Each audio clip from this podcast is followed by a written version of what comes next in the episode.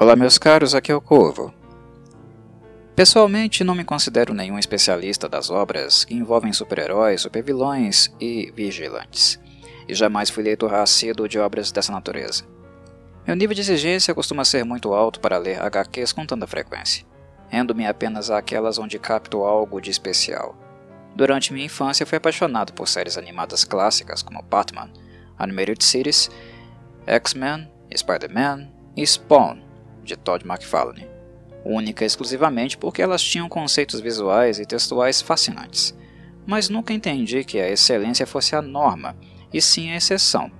São realmente raros os volumes que posso dizer que realmente aprecio na biblioteca das principais empresas do mercado. Dito isso, suas obras-primas são realmente encantadoras, não há como negar.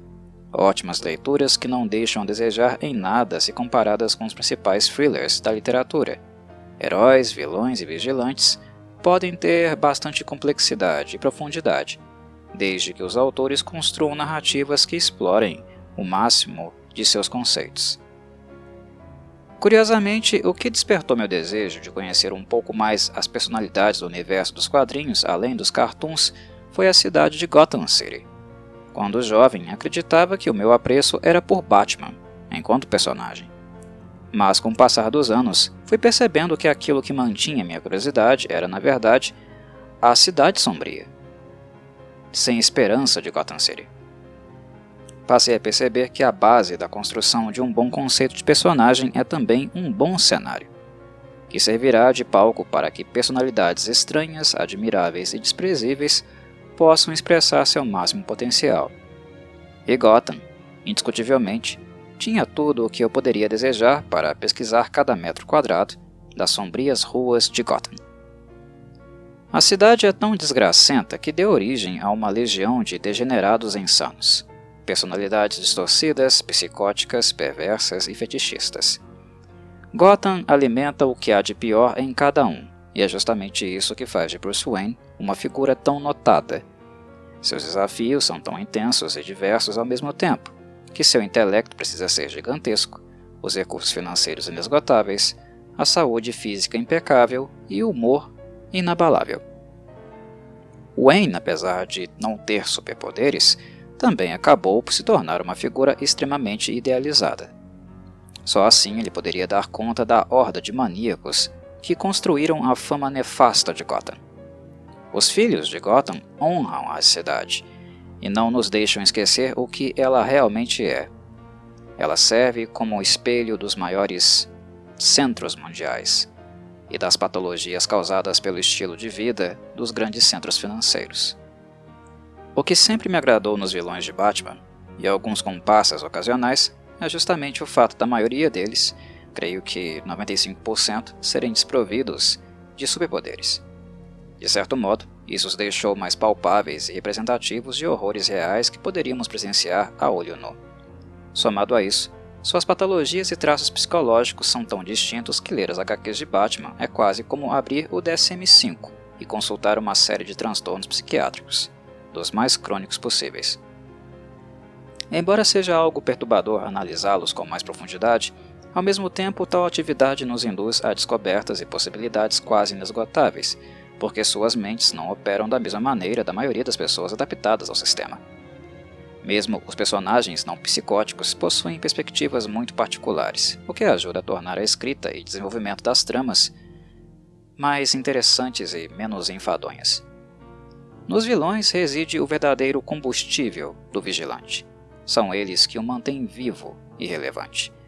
Perto deles, Batman é extremamente previsível, e é, em virtude da imprevisibilidade diabólica dos vilões que o morcego também deixa de ser imprevisível. A riqueza de terrores, loucuras e insanidades é tão grande que nenhum outro herói da DC, e eu digo nenhum outro, pode alegar ser importunado por um elenco tão rico e perturbador. Não à toa as empresas investem em histórias que envolvam um universo expandido, de maneira a calibrar, equilibrar e reajustar possibilidades, pois algumas de suas celebridades mais famosas entre os heróis carecem de um elenco que seja tão diverso e que possibilite a elas maiores aventuras e inovações. É um sintoma que vemos tanto na DC como na Marvel. A seguir, vou passear um pouquinho pelas ruas de Gotham e citarei resumidamente as personalidades doentias que avalio serem as mais notórias. Tal avaliação é estritamente pessoal e não constitui uma verdade universal, tampouco estarei abordando todos os vilões do Batman, algo que demandaria semanas para fazer, escrever e que no fim seria infecundo.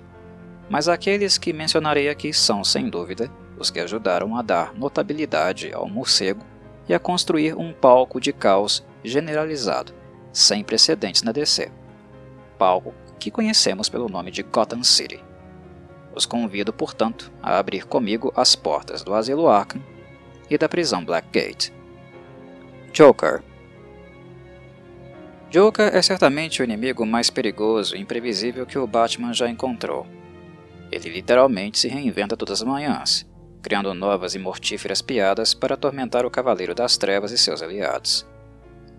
Confinado dentro das paredes inexpugnáveis do asilo Arkham para os criminosos insanos, Joker contou a psiquiatras investigativos várias histórias sobre suas origens problemáticas. A maioria de seus contos pode ser descartada, mas alguns fatos nos dão alguma ideia de como esse lunático malicioso surgiu. O homem que se tornaria o príncipe palhaço do crime já foi um ladrão mesquinho que vestiu a máscara do Red Hood e agiu como figura de liderança para bandidos empenhados em roubar a fábrica química Ace, em Gotham City.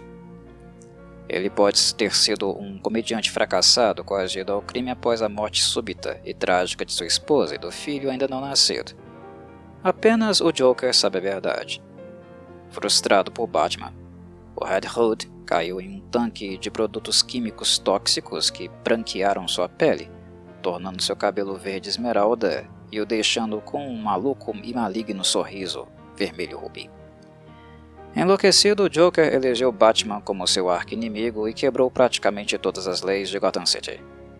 O príncipe palhaço do crime não tem escrúpulos e usa armas de destruição em massa, incluindo seu próprio gás do riso patenteado, uma toxina nervosa que causa riso histérico incontido e mata em segundos as suas vítimas. Há não muito tempo, Joker foi preso por tentar bombardear a Broadway com uma arma nuclear. Antes de conhecer Harleen Quinzel, a psicoterapeuta nomeada pelo tribunal, Joker estava mais preocupado em causar confusão do que galhofar. Mas em Quinzel ele encontrou uma alma gêmea, conquistando-a para o seu lado da orla lunática. Como Harley Quinn, ela se tornou uma capanga molenga e também comandante dos gangsters Joker. No entanto, Joker e Harley estão agora separados. Esporadicamente, ela se reúne com ele em virtude desta paixão bandida, mas se separam novamente quando o palhaço a agride fisicamente. Depois de matar com gás centenas de vítimas durante os eventos de Lost Love, acreditando que tinha uma doença terminal, Joker recebeu uma surra brutal de Jason Todd, que havia retornado dos mortos após ser assassinado por suas mãos. No final da Infinite Crisis, Joker assassina o inimigo e mestre do crime Lex Luthor. Mais tarde, baleado no rosto por um impostor do Batman, Joker passou meses no hospital reconstruindo seu corpo e psique. Agora mais perigoso do que nunca, ele ajudou a organizar a última encarnação da Liga da Injustiça, isso antes do governo dos Estados Unidos exilá-lo e dezenas de outros vilões para o distante planeta Salvation. Joker é provavelmente o único criminoso a se qualificar como assassino em massa. Ele cometeu roubos, extorsões e todos os tipos de crimes. Suas vítimas são inúmeras. A família Morcego, especialmente, sofreu com um humor doentio de Joker por anos a fio. Em um acesso alegre de anarquia, Joker matou o segundo Robin, Jason Todd, espancando-o quase até a morte com um pé de cabra, antes de explodir o pobre garoto maravilha e sua mãe em pedacinhos. Ele atirou em Barbara Gordon, a Oracle, na espinha, aleijando e encerrando sua luta contra o crime como Batgirl. O príncipe palhaço do crime então fotografou o corpo de Bárbara sangrando esperando que as imagens levassem seu pai sequestrado, o comissário Gordon, à loucura. Harley Quinn Encontrar Joker, o inveteradamente malvado príncipe palhaço do crime foi a pior coisa que poderia ter acontecido com a jovem e impressionável psiquiatra do asilo Arkham, Harleen Quinzel.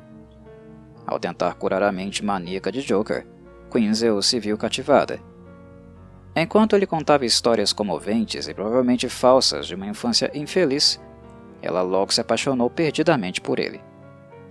Harley então começou a arruinar sua carreira e colocar a sua vida em perigo, ajudando-o a escapar de Arkham. Logo depois, ela se tornou capanga de Joker, usando uma fantasia sexy de bobo da corte e maquiagem branca, parte do figurino da risonha Harley Quinn, sua nova persona. Infelizmente, o amor de Harley pelo psicopata que ela chama de Pudim não foi alvo de reciprocidade. Uma vez livre, Joker passou a achar sua presença cada vez mais enfadonha. Ele então opta por encerrar sua parceria com Harley aprendendo dentro de um foguete e tentando colocá-la em órbita. Harley sobreviveu, em parte graças à ladina manipuladora de plantas Poison Ivy, cujas misturas florais dotaram a princesa palhaço de incríveis habilidades acrobáticas. Depois de se separar de Joker, Harley se juntou ao Secret Six. Em um abrigo para mulheres, as Amazonas recrutaram Harley e Holly Robinson para embarcar em Temícera, onde passaram a ajudar Hipólita. Riddler A professora de Edward Nigma certa vez realizou um concurso para ver qual de seus alunos conseguia montar um quebra-cabeças mais rápido. O pequeno Edward fotografou secretamente o quebra-cabeças montado, que ele encontrara na mesa da professora, e estudou sua formação para que pudesse vencer facilmente. Depois desse evento, os quebra-cabeças se tornaram sua vida. Falhando na escola, ele conseguiu um emprego como vendedor de rua, dirigindo uma cabine de quebra-cabeças. A partir daí, era apenas uma questão de tempo antes que ele se voltasse para o crime, em tempo integral, como um dos malandros mais famosos de Gotham City, o Riddler. Riddler aparenta psicologicamente ser incapaz de cometer um crime sem primeiro apresentar um enigma ao Batman, ou ao DCPD. Um admirador do falecido artista da fuga Harry Houdini, as armadilhas emaranhadas de Riddler exibem um talento semelhante ao do Homem-Show. Por anos, ele foi considerado um criminoso de segunda categoria, encontrando a derrota não apenas nas mãos do Cavaleiro das Trevas, mas também em lutas contra o Flash, Green Arrow, Black Canary, entre outros. Posteriormente, ele mostrou um lado mais perigoso, que parece ter atraído uma dezena de seguidores. Ele geralmente é acompanhado por Deirdre Vance e Nina Dantino, conhecidos como Query e Echo, que lidam com um trabalho mais bruto. Riddler foi diagnosticado com câncer terminal, colocando-o em seu caminho mais mortal até aquele momento. Ele encontrou um dos poços de Lazarus, de Razago, e se curou. Em seguida, procurou parceria com seu médico, Thomas Elliot, o Rush. Muitos anos antes, Elliot havia tentado matar seus pais, mas Thomas Wayne, pai de Bruce, salvou a vida da mãe de Elliot, que assim passou a odiar os Wayne por terem estragado sua trama de infância. Elliot então conspira com Riddler para se vingar de Batman. Assim, começa um esquema organizado e planejado pelo Mestre dos Enigmas, que descobre a identidade de Batman no processo. Riddler passou a maior parte do ano após a Infinity Crisis em coma, se recuperando dos ferimentos sofridos na luta. Quando ele acordou, ele havia perdido muito de sua memória, incluindo seu conhecimento da identidade secreta do Batman. Ele então anunciou uma ruptura com seu passado criminoso e abriu uma agência de detetives particulares. Ele ocasionalmente se junta a Batman para resolver alguns casos. Two-Face Harvey Dent é um homem dividido. O abuso na infância fraturou sua psique, deixando-o respeitado promotor público de Gotham City, subconscientemente sublimando uma personalidade sombria e violenta.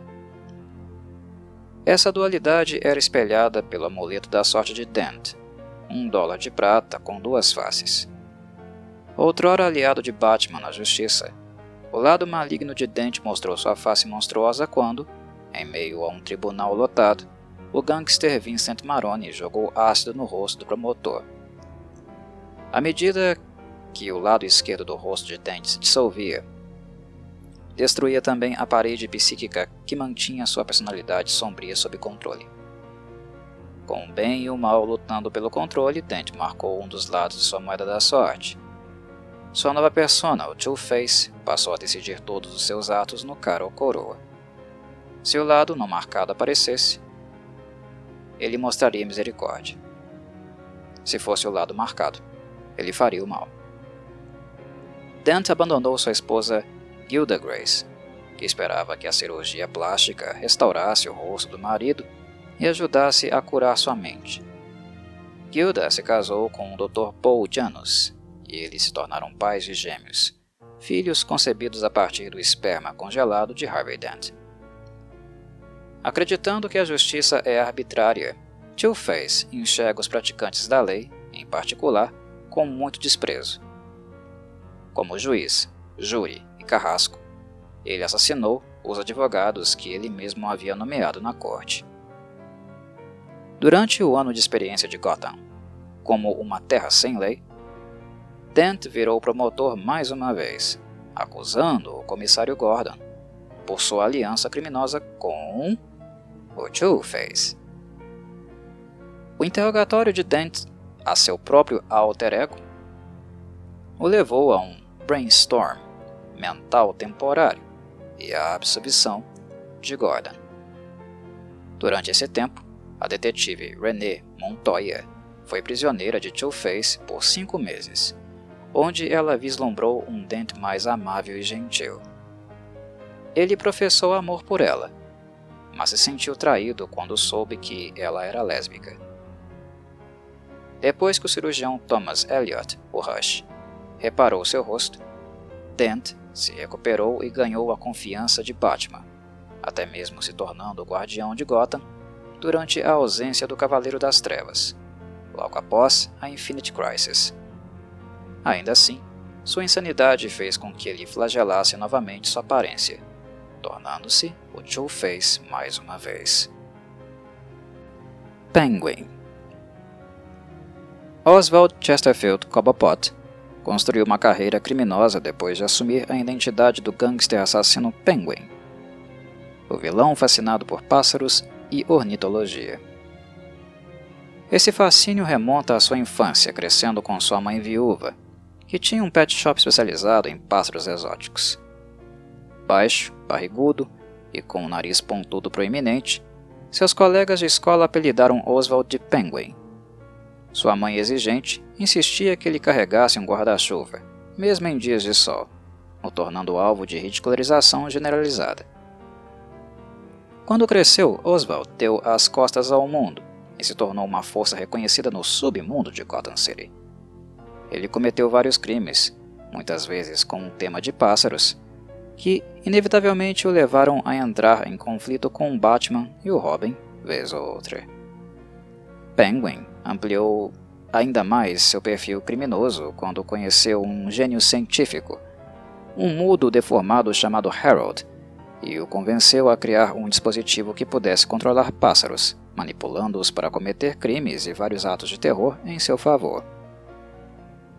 Batman deu fim a esta ameaça e mais tarde trouxe Harold para a Batcaverna, onde o cientista ajudou o vigilante a manter e desenvolver seus vários veículos.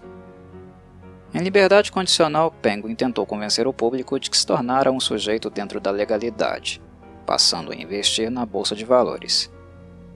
Embora exposto ao uso de informações privilegiadas, Penguin permaneceu fortemente atraído pela ideia de ocultar suas atividades criminosas, sob uma fachada mais socialmente aceitável.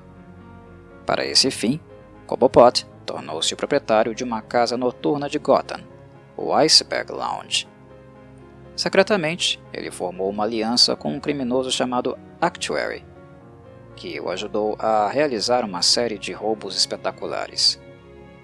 Penguin viria a se destacar novamente quando um terremoto cataclísmico atingiu Gotham e o governo declarou a cidade uma terra sem lei.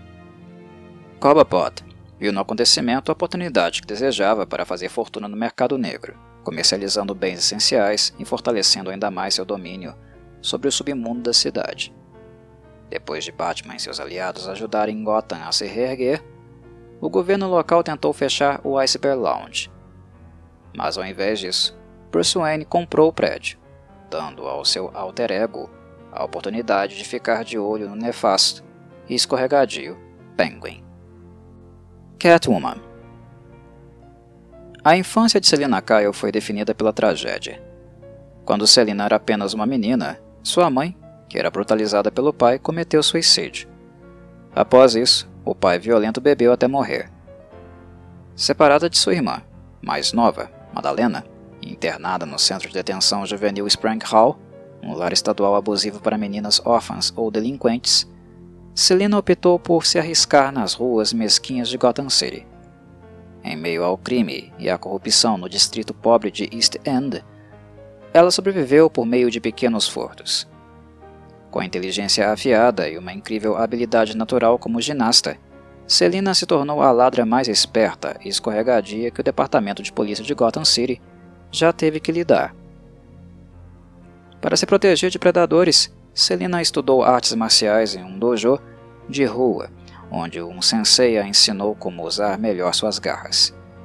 Mais tarde, o ex-campeão dos pesos pesados Ted Grant ensinou Selina a doce ciência do boxe. Por um bom tempo, Selina foi a ladra mais talentosa de Gotham e completamente anônima.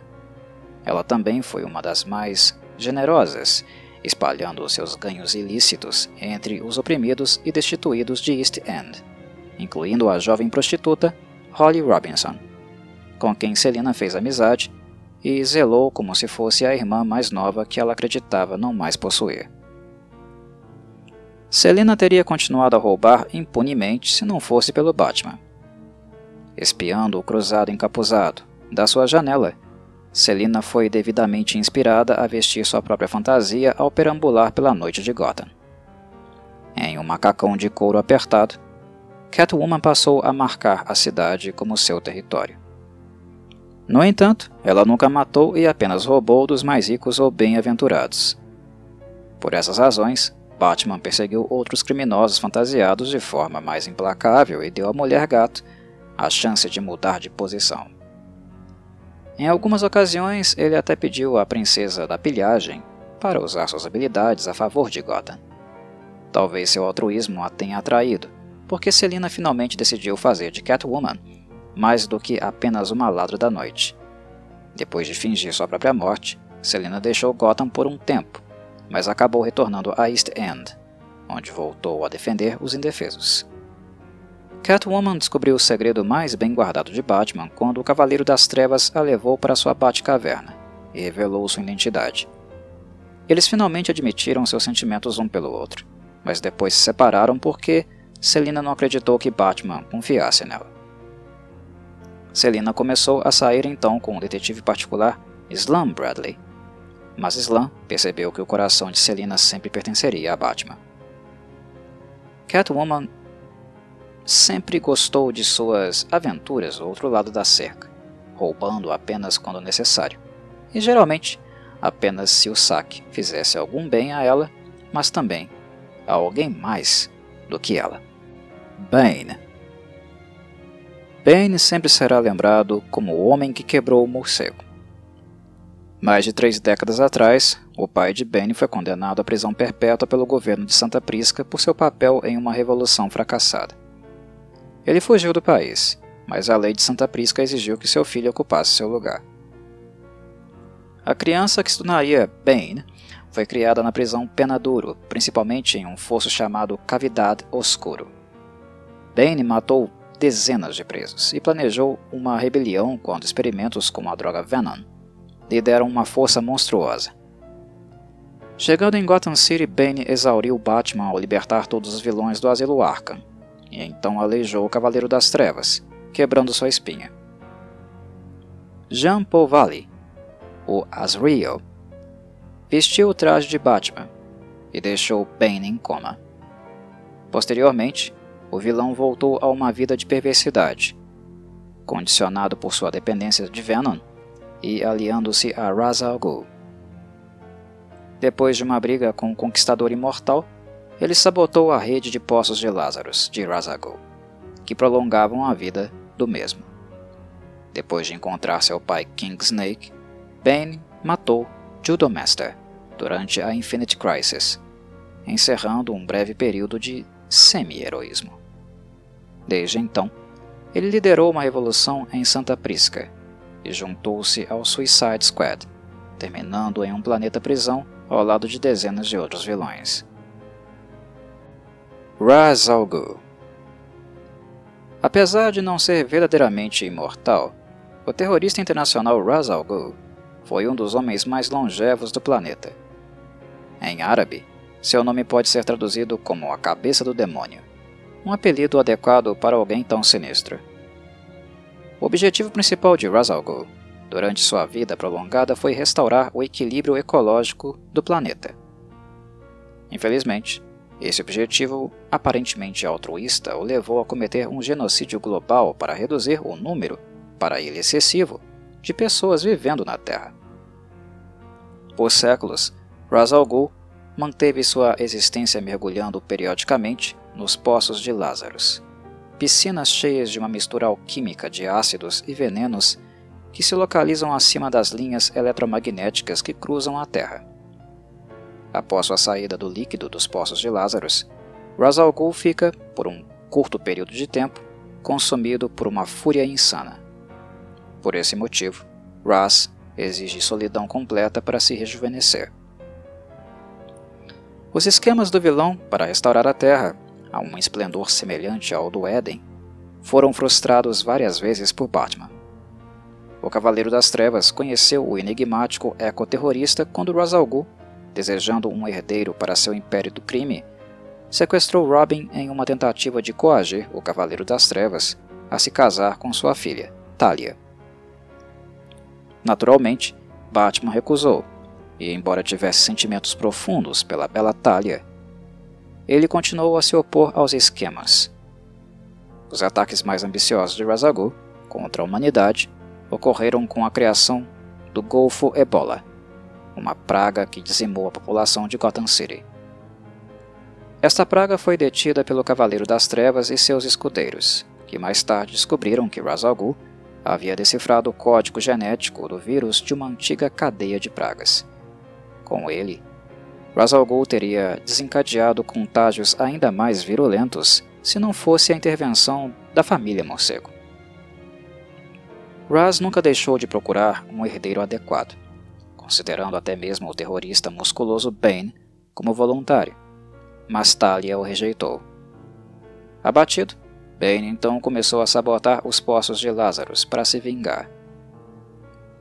Entre os feitos de Ra's al Ghul, ele também gerou anarquia mundial com sua Torre de Babel eletrônica, que tornou todas as línguas ininteligíveis até que a Liga da Justiça finalmente a destruísse. Talia abandonou seu pai logo depois, contratada por Lex Luthor para dirigir sua empresa, a LexCorp. Outros desafiantes do trono de Ra surgiram, incluindo sua segunda filha Nissa, que matou seu pai e tentou assumir o controle de seu império. Mas Ra's al Ghul não ficou morto muito tempo. Trazido de volta no corpo de um cadáver em decomposição, ele tentou transferir sua alma para Damian, o jovem filho de Batman Talia. Como foi frustrado, ele então passou a habitar a forma de seu filho distante, White Ghost. Scarecrow Desajeitado e descoordenado quando criança, Jonathan Crane era frequentemente o alvo físico e emocional dos agressores da vizinhança. Inicialmente assustado com suas provocações horríveis, Crane finalmente decidiu que iria virar o jogo contra seus agressores e começou a estudar vorazmente as fobias e a natureza do medo. Quando adulto, Crane tornou-se um psicólogo especializado em medo. Ele também adquiriu algum conhecimento de química, estudando como certas combinações de produtos químicos poderiam afetar a psique humana. Crane tornou-se professor na Gotham City University mas foi sumariamente demitido por seus métodos de ensino pouco ortodoxos e sua recusa em seguir os códigos de segurança da instituição. A mente frágil de Crane se fragmentou após a demissão e ele adota a partir dali o disfarce de Scarecrow jurando usar seu conhecimento sobre fobias e sua própria toxina indutora do medo, especialmente projetada para se vingar. Usando este produto químico, o Scarecrow matou vários membros da Universidade de Gotham, literalmente assustando-os até a morte. E foi então confrontado por Batman, que pôs fim ao reinado de terror do vilão e o encarcerou num asilo de Arkham para criminosos insanos. Escapando da custódia várias vezes, Scarecrow usou fundos roubados para atualizar constantemente a potência de seu gás do medo, misturando poderosas secreções adrenocorticais sintéticas com alucinógenos potentes para criar um patógeno forte o suficiente para provocar ataques cardíacos induzidos pelo terror quase instantâneo em suas vítimas. O inimigo constante de Batman e seus aliados e uma ameaça assustadora para os cidadãos de Gotham City, Scarecrow é obcecado pelo medo em todas as suas manifestações e adora infligi-lo. Felizmente, Crane é também vítima de uma fobia própria, um medo crônico de morcegos, ou mais especificamente, do Batman. Poison Ivy A botânica Pamela Isley era uma violeta encolhida quando foi trabalhar para o famoso cientista e supervilão em formação Jason Woodrow.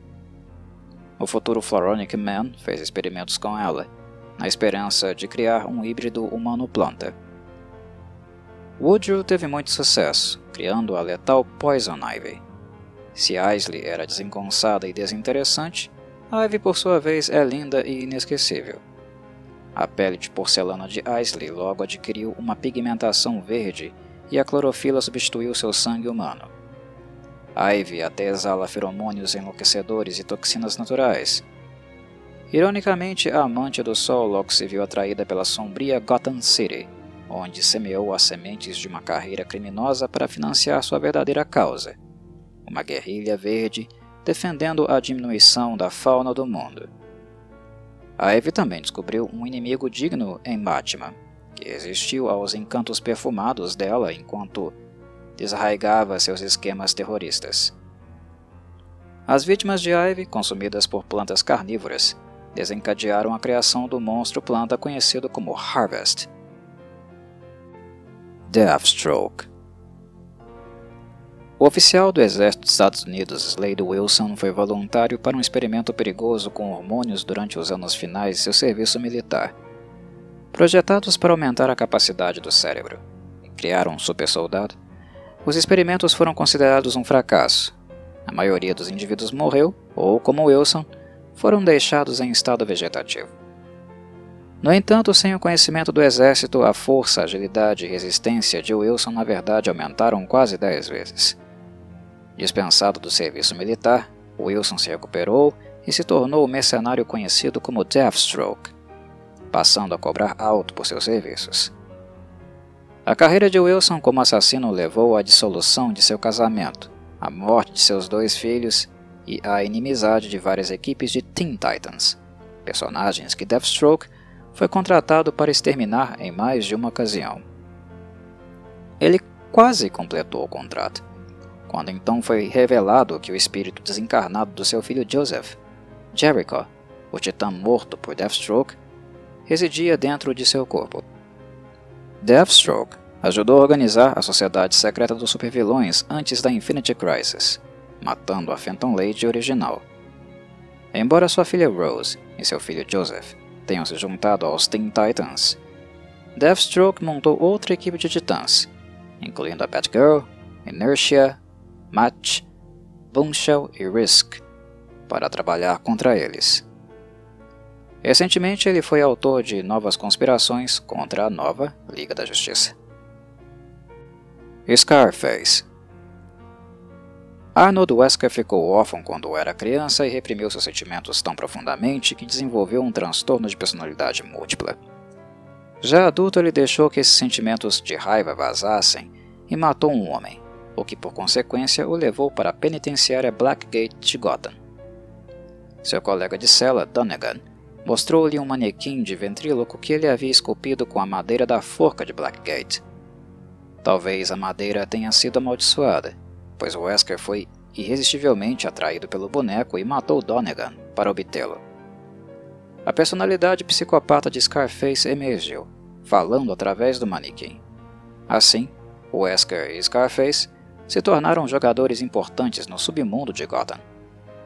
Quando finalmente foi capturado por Batman, a defesa de Wesker era que ele era inocente e ingênuo, manipulado pelo boneco Scarface. Quando Gotham foi devastada por um terremoto, Wesker criou um novo fantoche, chamado Quake Master, e tentou extorquir 100 milhões de dólares da cidade. Após a Infinite Crisis, Wesker morreu em um confronto de gangue. Agora sua sucessora é Sugar, a gangster que se tornou a segunda ventriloquista. Ela aparenta estar apaixonada por Scarface. Killer Croc Nascido com uma doença que tornava sua pele esverdeada e escamosa, Waylon Jones foi criado por uma tia alcoólatra em uma favela do norte da Flórida e foi implacavelmente intimidado por causa de sua aparência. Eventualmente, ele estourou, quase matou um dos valentões e foi enviado para um reformatório. Com pouca educação e um ódio sociopata por todas as pessoas normais, John se tornou um criminoso mesquinho e, por volta de seu 18º aniversário, um assassino pleno. Depois de passar quase 20 anos atrás das grades, Jones foi solto e encontrou trabalho em um circo itinerante, assumindo o papel de um lutador conhecido pela alcunha de Killer Croc. Jones logo deixou o circo e mudou-se para Gotham City, com o objetivo de se tornar um gangster e fazer fortuna. Apesar de Croc colaborar com capangas experientes como Riddler e Penguin, suas ambições criminosas eram continuamente frustradas por Batman. Após cada falha, o corpo de Croc se tornava mais reptiliano e sua psique mais psicótica, até que o único lugar adequado para ele passou a ser o asilo de Arkham para criminosos e insanos. Depois que um terremoto devastador destruiu quase metade de Gotham City, Killer Croc escapou de Arkham e foi um dos vários presidiários a reivindicar uma parte da cidade. No entanto, Croc foi derrotado por Robin e preso na prisão Blackgate. Riddler e Rush Posteriormente, libertam o bandido reptiliano, que ataca Batman nos esgotos de Gotham City. Mas Croc foi capturado mais uma vez e colocado em uma cela de segurança máxima em Blackgate. Mr. Freeze Descrever Victor Fries como um homem de coração frio é apenas a ponta do iceberg. Para escapar das pressões de seu pai brutal, o jovem Victor desenvolveu um hobby incomum: congelar animais. Ele pensou que estava preservando seus animais de estimação para sempre, mas seu pai viu as coisas de outra forma e enviou o menino para aconselhamento. O psiquiatra viu essa tendência de congelamento como uma maneira de Victor para controlar o seu mundo. Isolado e ridicularizado na escola e na faculdade, Victor acreditava que nunca conheceria o toque caloroso da humanidade. E foi aí que apareceu Nora, a bela atleta que roubou seu coração. Eles se casaram e, quando sua amada foi acometida por uma doença rara, Fries deixou seu cargo de professor para trabalhar para a empresa farmacêutica Goff Corp, na esperança de que sua tecnologia o ajudasse a encontrar uma cura. A exposição a uma torrente de superrefrigeração alterou a química de seu corpo, e o brilhante criogenista ficou obrigado a usar uma armadura com ar-condicionado para permanecer confortavelmente em baixas temperaturas. Desesperado para curar Nora, Victor a colocou em animação suspensa para impedir que a doença a consumisse. Então, aconteceu o desastre. A Goffcorp decidiu negar-lhe o financiamento vital para salvar a vida de Nora. Empunhando uma arma fria com rajadas de gelo, o Mr. Freeze se vingou da corporação desalmada.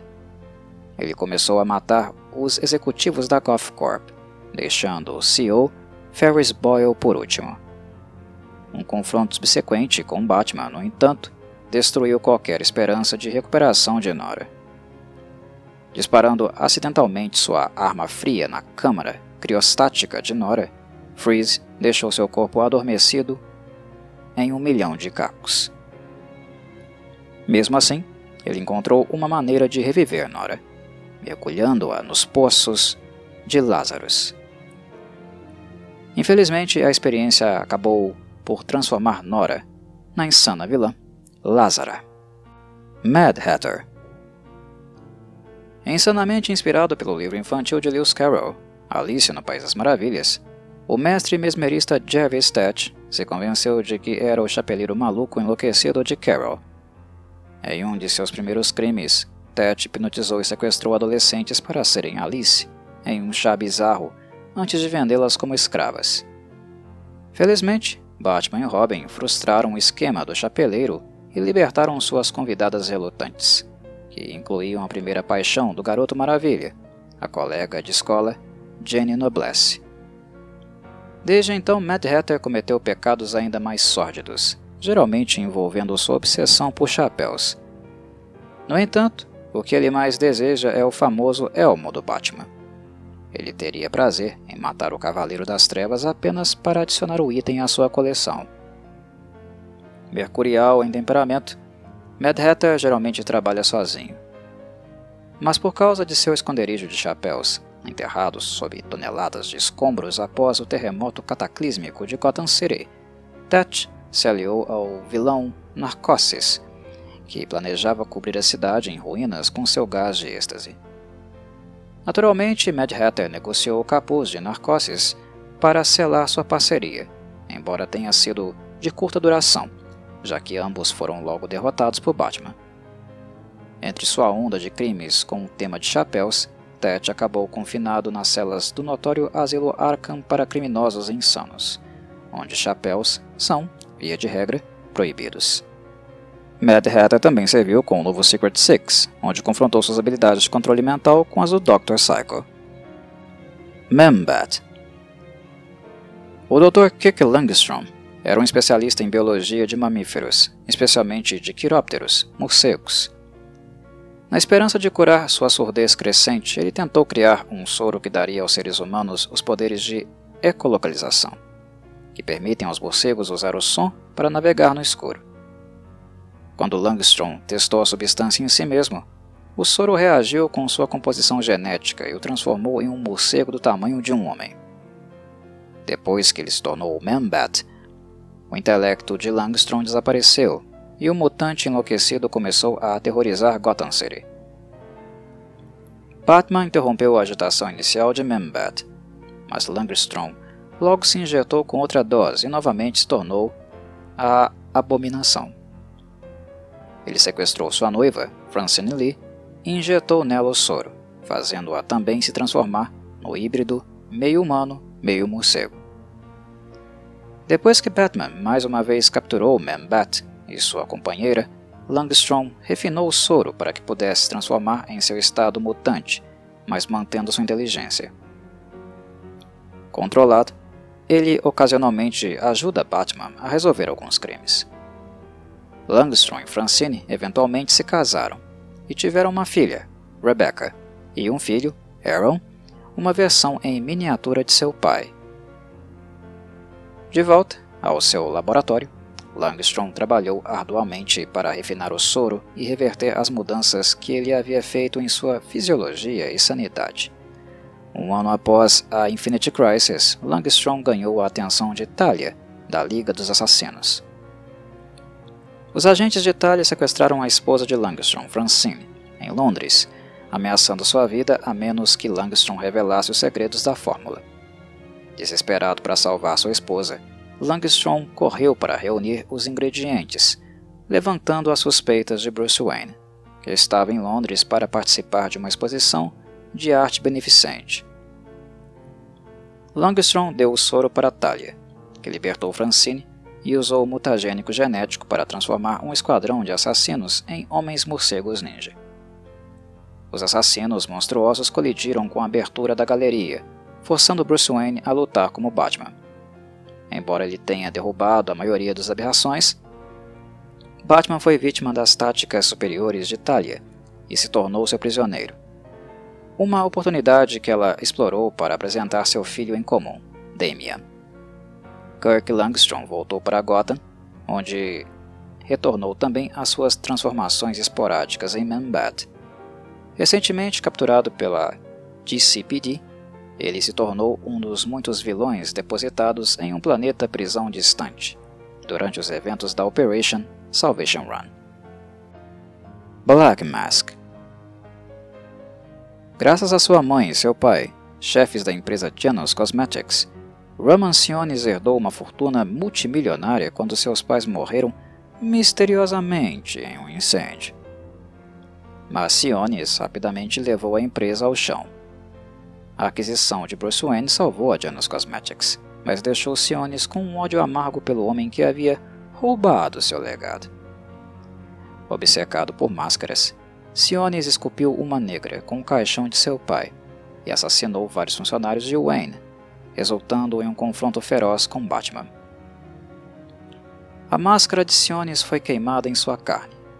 Ele se tornou um dos mais cruéis senhores do crime de Gotham, acompanhado por um exército de capangas mascarados, a Sociedade da Face Falsa. Black Mask assumiu o controle do submundo de Gotham City após o evento de War Games, mas seu reinado não durou muito. Em retaliação por ameaçar seus amigos, Catwoman atirou em Black Mask e o matou. Red Hood Red Hood apareceu pela primeira vez há décadas como chefe da gangue de mesmo nome. O que a polícia não percebeu foi que um bandido diferente usava fantasia por vez, para criar a ilusão de que as ações da gangue haviam sido coordenadas por um mentor. Quando o homem que mais tarde se tornaria o Joker vestiu o traje, durante uma invasão mal sucedida em uma fábrica de produtos químicos, ele caiu em um tanque de toxinas e emergiu com a pele branca como giz. Muitos anos depois, Red Hood apareceu novamente como o alter ego de Jason Todd, o segundo Robin. Joker assassinou Todd, mas os eventos de distorção da realidade ao redor da Infinite Crisis o devolveram à vida como um adulto amargurado e vingativo. Como Red Hood, Todd descarregou sua raiva em Joker e desencadeou uma guerra de gangues em Gotham que praticamente arruinou as posses de Black Mask. Todd aposentou a identidade de Red Hood antes da crise final Após uma visita ao mundo paralelo da Terra 51, ele assumiu o nome e o traje de Red Robin. Firefly Garfield Lyons é um piromaníaco obcecado por incêndios grandes e perigosos. Lyons era um jovem pobre que se transformou em um criminoso mesquinho, mas foi capturado por Batman e Robin após seu primeiro roubo. Inspirado por um vagalume brilhante, Lyons adotou o nome do inseto e embarcou em um tipo diferente de carreira, incendiando partes de Gotham City e exaltando a morte e a destruição que seus incêndios causavam. Firefly lutou contra Batman e Robin várias vezes, até que foi contratado pelo vilão Nicholas Scratch para criar o maior incêndio que Gotham City já vira. Na esperança de reduzir Gotham a cinzas, Firefly foi horrivelmente queimado quando uma fábrica de produtos químicos que ele incendiou explodiu em uma bola de fogo gigantesca. Com cicatrizes e queimaduras que cobrem 90% de seu corpo, Firefly foi encarcerado na prisão Blackgate. Deadshot Indiscutivelmente o melhor atirador do mundo, Floyd Lawton teve uma infância miserável. Manipulado por sua mãe arrogante, o irmão de Floyd, Edward, atirou em seu pai e o deixou paralisado. Quando Floyd tentou conter a violência, seu irmão morreu na luta. Floyd então mudou-se para Gotham City para começar uma nova vida como criminoso, subindo rapidamente ao topo com uma fantasia que o tornava uma arma ambulante. Durante um período na prisão de Belly Reeve, Deadshot recebeu uma oferta do coronel Rick Flag para trabalhar com o Suicide Squad do governo dos Estados Unidos.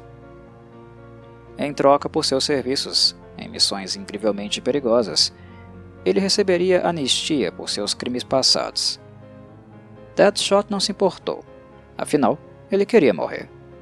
Assim, serviu como um membro central do esquadrão, mas sobreviveu a todas as missões, para seu desgosto.